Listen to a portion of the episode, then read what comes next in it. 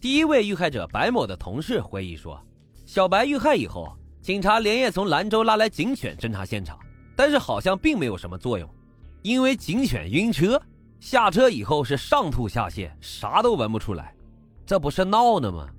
第七位遇害者崔某的弟弟崔向平在接受媒体采访时说：“我们家每天就去公安局问一次，总是答复案子没有进展，所牵涉的人太多。”白银棉纺厂原保卫科长董占胜认为，凶手作案不是一起两起，而是达到了九起十起之多。作案现场留下的痕迹，包括足迹、指纹、DNA 等等，应有尽有，但仍然抓不住凶手是非常不应该的。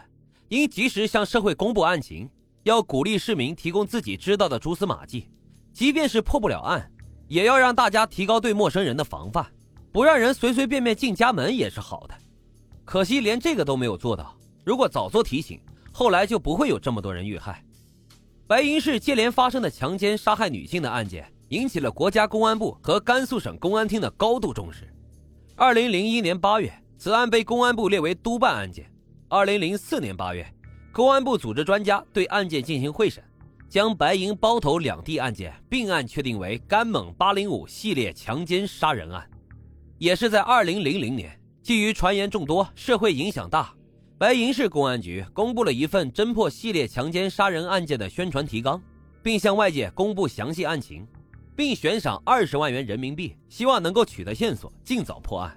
这时，距离第一名受害者遇害已经过去整整十六年。事实上，二零零二年之后，高成勇就已经收手不再作案了，主要有以下几个原因：第一，最后两起案子受害者反抗特别强烈，他几乎有点控制不住了。这是高成勇不得不考虑万一失手的后果。第二，由于年龄的增大，再像往常一样作案，身体各方面也是有力不从心的感觉。第三，随着各种摄像、录像探头的普及，增加了作案的难度和风险。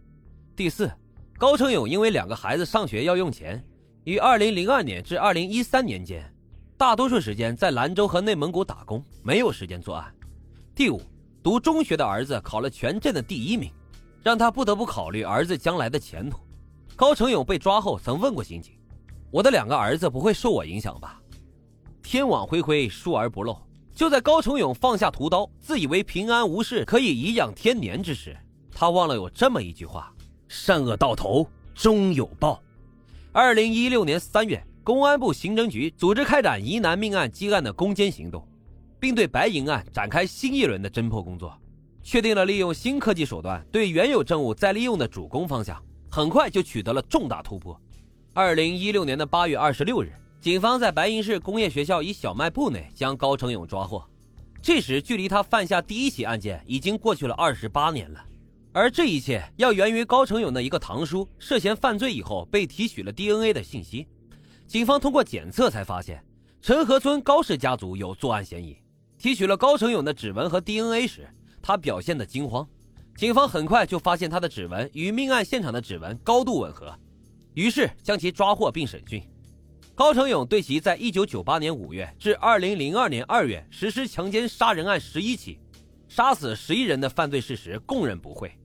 这起尘封了二十八年、被民间列为建国以来十大悬案之一的甘本八零五系列强奸杀人案也终于得以告破，当时也是全国轰动。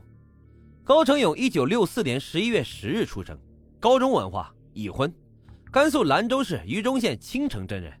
与他奸杀时的凶残冷血、极其变态的面貌相反，高成勇平时装出的是一副全然不同的好人面貌。话不多，内向、老实、沉默，几乎都不和人争吵，对老人孝顺。但是谁又能想到呢？那个在二十八年中给白银市民不断带来莫名恐惧的杀手。竟然就是他们眼中这个老实巴交的中年汉子。有邻居表示，那时候高成勇经常出门，回来后还带晚饭给大家，将白云市区内发生了什么样的杀人案、受害人哪里的器官被割了等等告诉大家。谁也没有想到，他之所以那么清楚，原来他就是那个杀人犯呀。根据警方的调查，高成勇的家里五女三男，他是最小的一个。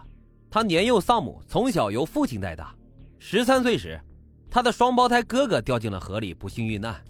一九八四年，高中毕业的他报考了空军学院参加飞行员的选拔，连续考了两年都没有考上。高成勇决定弃学从商。他人生当中第一笔生意就是贩卖刀具，他对刀具的使用颇有研究。后来，高成勇每次作案身上都会携带一把尖刀。平时啊，高成勇还非常的好赌，但他并不特别在乎输赢。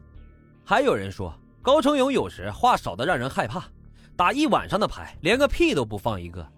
警察在审讯中发现，高成勇的记忆力超乎常人，当年作案的时间、地点等细节他都记得一清二楚。甚至能够详细的说出受害人家的门牌号。对于犯罪动机，高成勇只回答了两个字：报复，就拒绝再回答此类的问题。在笔录中，他曾说过这样的话：杀完人之后很解恨，很痛快。但对于恨的是什么，高成勇并未供述。二零一七年四月二十四日，白银市检察院依法对被告人高成勇提起公诉。公诉机关指控：一九八八年五月至二零零二年二月间。被告人高成勇以谋取钱财、强奸妇女、满足变态心理为目的，在甘肃省白银市、内蒙古自治区包头市，采取尾随女性入室作案等方式，实施故意杀人、强奸、抢劫及侮辱尸体犯罪，并致十一名女性被害人死亡。二零一七年七月十八日，因涉及隐私，该案在白银区法院不公开开庭审理。二零一八年三月三十日。甘肃白银中院对白银连环杀人案作出一审宣判。宣判时，审判长用了六个“极”字来形容高成勇的犯罪行为，即被告人高成勇犯罪动机极其卑劣，犯罪手段极其残忍，犯罪性质极其恶劣，犯罪情节极其严重，社会危害性极大，人身危险性极强，应予以严惩。高成勇也希望早点执行死刑，尽快了结这些事儿，因为时间越长，对他家人的压力就越大。影响到他的两个儿子，他多活一天，他的家人就会多牵挂他一天。他一死啊，时间一长，家里人和外面的人就会慢慢的把他忘掉。时间能够解决任何的问题。